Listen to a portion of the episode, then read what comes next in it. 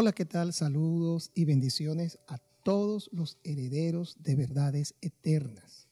Hemos querido preparar un tiempo especial para con todos los que nos siguen a través de las redes sociales iniciar un tema de debate, de consideración, de análisis, especialmente por todas las cosas que están sucediendo actualmente en el mundo y la avalancha tan grande a la que se está exponiendo los valores y los principios fundamentales de la moral, de la fe y de todo lo que tiene que ver con la ética. Estamos persuadidos que vivimos un tiempo muy difícil, que estamos ante una realidad, una nueva realidad, y eso no quiere decir que nosotros lo estamos aceptando como lo normal, porque la realidad no necesariamente es lo que nosotros podemos considerar como normal. La realidad es ese entorno que simplemente no podemos negar. Siempre que hablamos de la fe tenemos que referirnos a que ella no niega la realidad. Está por encima incluso de esto, pero somos conscientes y hemos de analizar todo lo que forma parte de esta nueva realidad. La ideología de género, el ataque que va dirigido directamente hacia valores espirituales y obviamente son los principios y los valores espirituales los que sostienen la moral, la ética y las buenas costumbres. Y siempre me he preguntado cuál sería la acción que tomarían las tinieblas en los tiempos finales antes de la venida del Mesías, antes que Jesús regrese por segunda vez a la tierra. Y entre tantas cosas que analicé, me doy cuenta que hay un vínculo muy estrecho con todo lo relacionado a la parte sexual y ética del ser humano. Esta desproporción que algunos llaman avance, porque cuando tratas de plantear un punto de vista completamente diferente, eres calificado como alguien que todavía se encuentra en un tiempo de retraso. Y por supuesto, esta forma de pensamiento hace ver como una modernidad esta realidad que yo he llamado nueva realidad. Y repito, no porque esté de acuerdo o crea que es lo correcto. En estos días que me ha tocado sentarme a analizar mucho lo que vamos a hacer a través de las redes sociales y el grado de influencia que necesitamos tratar de crear, pienso que el enfoque tiene que estar dirigido a concientizar no solamente a la iglesia, no solamente al sector religioso, a concientizar inclusive a todos aquellos que aún sostienen un valor ético, moral, centrado en las buenas costumbres, independientemente que esa persona sea atea o no quiera profesar nada relacionado al tema de la religión. Y cuando pienso en esto, soy muy consciente que necesitamos hacer más presencia en este mundo, en todo lo que son los medios y las plataformas digitales que hoy tienen gran auge a nivel de nuestra juventud. Creo que hay un ataque que está siendo dirigido a la familia. Y ese ataque a la familia, por supuesto, todo lo que tiene como fin es tratar de decantar esos esquemas familiares que distinguen el funcionamiento de una sociedad saludable. Durante la infancia recordamos aquella máxima, la familia es la base fundamental de la sociedad. ¿En qué momento de la historia esto dejó de ser así? ¿En qué momento la familia se convierte en un riesgo para el avance del mundo tecnológico y para la libertad del pensamiento? ¿En qué momento la familia pierde todo lo que por años había sido definido como ese baluarte o esa columna que sostenía socialmente a cualquiera comunidad en el mundo. Hoy el tema dirigido al matrimonio igualitario, al que muchas personas sientan que como individuos tienen derechos, pero que esos derechos los estén menoscabando para llevarlo a un terreno de la degradación y la corrupción moral, obviamente que es totalmente opuesto al simple hecho de reclamar derechos. Cada quien puede vivir como quiera. Todos tienen la libertad de escoger el hacer lo que mejor les parezca. Lo que yo creo que no es correcto es que se impongan estas condiciones para generar un ambiente destructivo que al final tiene como propósito reducir todos los valores éticos, espirituales, morales y fundamentales para darle paso a esta nueva realidad. Encontré una información de una diputada española, Irene Montero, psicólogo, y me llamó mucho la atención las declaraciones que ella hace. Y yo quiero compartirlos para que todos tengamos solamente la capacidad de entender hacia dónde se está dirigiendo todo esto. Así que les voy a dejar el audio. Es importante que usted le pueda prestar atención a esto. Sino para hablar de educación sexual, por ejemplo, que es un derecho de los niños y de las niñas, señoría, independientemente de quiénes sean sus familias, porque todos los niños, las niñas, los, les niñas de este país tienen derecho, tienen derecho a conocer su propio cuerpo, a saber que ningún adulto puede tocar su cuerpo si ellos no quieren, si ellos no quieren, y que eso es una forma de violencia. Tienen derecho a conocer que pueden amar o tener relaciones sexuales con quien les dé la gana, basadas, eso sí, en el consentimiento. Y esos son derechos que basadas en el consentimiento, a lo que ellos llaman derechos. Imagínense un niño con la libertad de decidir.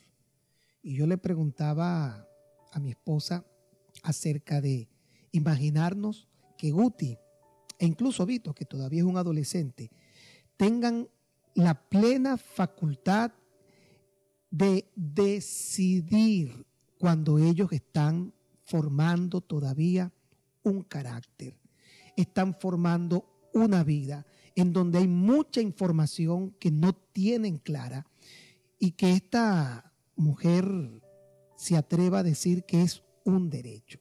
Porque creo que el juego de todo esto gira en torno a esta palabrita, derecho.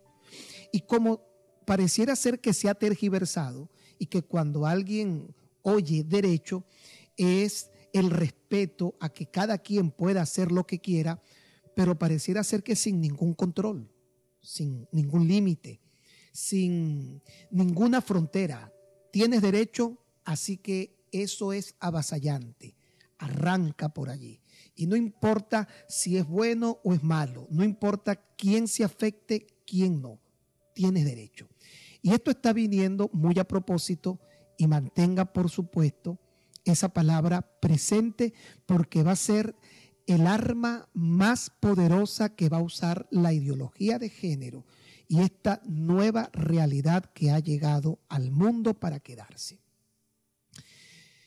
Sabe que pensando en esto me he dado cuenta que hemos sido muy ingenuos al creer que vamos a poder detener lo que está sucediendo. Óigame bien, esto llegó para quedarse y ni usted ni yo vamos a poder hacer nada para evitarlo. Y yo no quiero decir que no tengamos la libertad de expresarnos como por ejemplo hacer este tipo de videos, utilizar estas plataformas. En la mayoría de los países en el que finalmente el matrimonio igualitario ha sido aprobado, no ha habido forma que la iglesia haya podido evitarlo. Actualmente hay un debate muy interesante en Venezuela con relación a este punto en particular. Y mm, me he fijado que incluso las iglesias se reúnen a orar para contrarrestar todo lo que viene con una fuerza increíble a invadir nuestra sociedad. Les voy a decir esto, y no se lo voy a decir en una actitud pesimista, sino una actitud consciente de los tiempos que vivimos y esa realidad inevitable.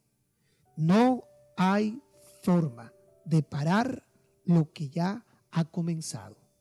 No lo vamos a hacer ni orando en nuestras iglesias, ni marchando por las calles. Y no quiero decir con esto que no oremos o que no nos expresemos en algún tipo de marcha o teniendo representación en ciertos estamentos del gobierno, asambleas nacionales. No quiero decir que no se haga esto, porque pienso que debemos tratar de levantar nuestras voces para que sean escuchadas de la misma forma que Juan, durante su ministerio premesiánico, decía que era una voz en el desierto. Él sabía que aunque no fuera escuchado, tenía la responsabilidad de hacerlo. Pero créame que no vamos a poder pararlo, por una razón muy interesante. El cumplimiento profético y el desenlace final de todo lo que la escritura, la palabra de Dios dice, se va a cumplir, querramos o no. Yo no digo que no oremos por las personas que son afectadas en un terremoto, que son afectadas cuando se suscitan este tipo de desastres naturales en el mundo. Debemos orar para que la misericordia de Dios esté en todo lugar. Pero ¿cómo yo le pido a Dios que no sucedan todo lo que Jesús proféticamente dijo que habría de ocurrir en el mundo. Cuando él mismo mencionó que viviríamos en este tiempo final como en los días de Noé, en el que la gente se casaba y se daba en casamiento. Y, muy particularmente creo que esa palabra, casarse y darse en casamiento, no tiene que ver con lo que yo escuché durante mi adolescencia, que Cristo vendría en un momento en el que la gente se iba a querer casar y entonces siempre se mencionaba eh, diciembre. Jesús vendrá en diciembre porque en diciembre toda la gente quiere casarse. No, yo creo que Jesús estaba hablando de que el matrimonio se convertiría en un blanco muy particular de todo lo que las tinieblas intentarían tratar de afectar para el tiempo final porque la gente siempre se ha casado. En todas las culturas existen rituales y formas de matrimonios. Pero desde hace unos 20 años para acá se ha comenzado a hablar del matrimonio como un derecho. Y por eso le he dicho, mantenga la palabra derecho presente. No vamos a poder detenerlo. Tarde o temprano lo van a aprobar en todo lugar en el que nosotros como creyentes no estamos a favor, pero independientemente de eso, tarde o temprano va a ser aprobado. Y como eso, una cantidad de cosas indetenibles. ¿Cuál debe ser entonces la actitud que debe tener la iglesia y toda persona que tiene un ápice de sentido común y que todavía cree en la moral y las buenas costumbres. ¿Cuál debe ser? Es la pregunta. Nuestra participación. ¿Qué debemos hacer? Resguardar nuestras familias.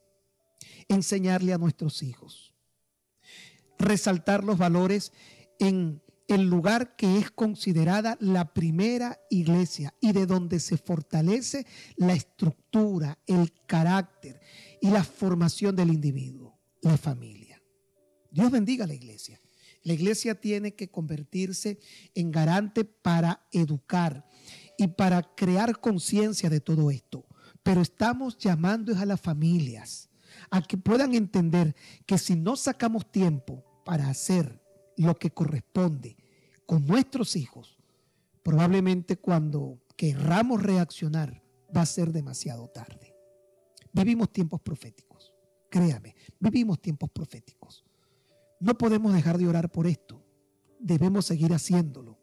No podemos dejar de protestar, no podemos callarnos. Pero lo que forma parte de esta agenda del nuevo orden mundial se va a establecer, querramos o no, y estos son los espacios que hoy necesitamos tomar por aquellos que todavía creen que es posible salvar a la familia, que es posible resguardar a nuestros hijos, que es posible convertirnos progresivamente en ese último bastión de defensa en contra de todo lo que está sucediendo, que no podemos quitarle a la gente el derecho y la libertad de hacer lo que quieran con sus vidas, pero sí tenemos toda la potestad de levantarnos a resguardar a los nuestros.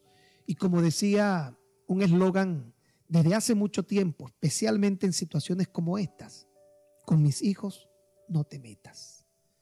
Porque es allí en donde muchos padres, muchas mujeres, muchos hombres, muchas familias, sin necesidad de profesar una fe particular de alguna religión o en alguna religión, van a hacer valer también sus derechos y van a hacer que sus voces de igual manera sean oídas.